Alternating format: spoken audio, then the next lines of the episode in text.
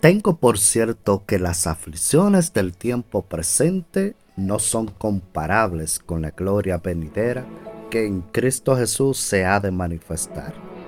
A lo largo de nuestras vidas hemos experimentado situaciones difíciles, pruebas por todos lados, dificultades familiares, financieras, laborales. Desde que nacimos hemos atravesado momentos súper difíciles, momentos en que hemos pensado tirar la toalla, hemos llorado amargadamente y al mismo tiempo nos ha llegado pensamientos de renunciar al camino ya emprendido. Es ahí donde nos damos cuenta que necesitamos de alguien que se compadezca de nuestras debilidades. La Biblia nos enseña lo siguiente, porque no tenemos un sumo sacerdote que no pueda compadecerse de nuestras debilidades, sino uno que fue tentado en todo según nuestra semejanza, pero sin pecado. Hebreos 4:15.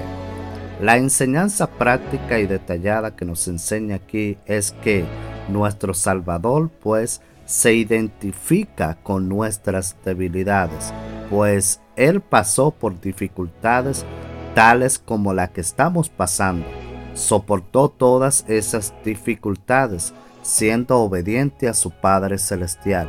Fue tentado en todo, según nuestra semejanza, pero sin pecado.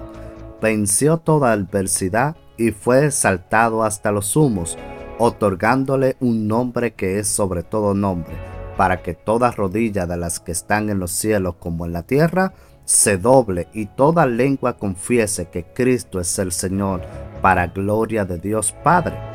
Tenemos un Salvador que es personal, uno que se solidariza con nuestras dificultades, que entiende el corazón humano y que sabe cuán vulnerables somos, qué tan débiles somos.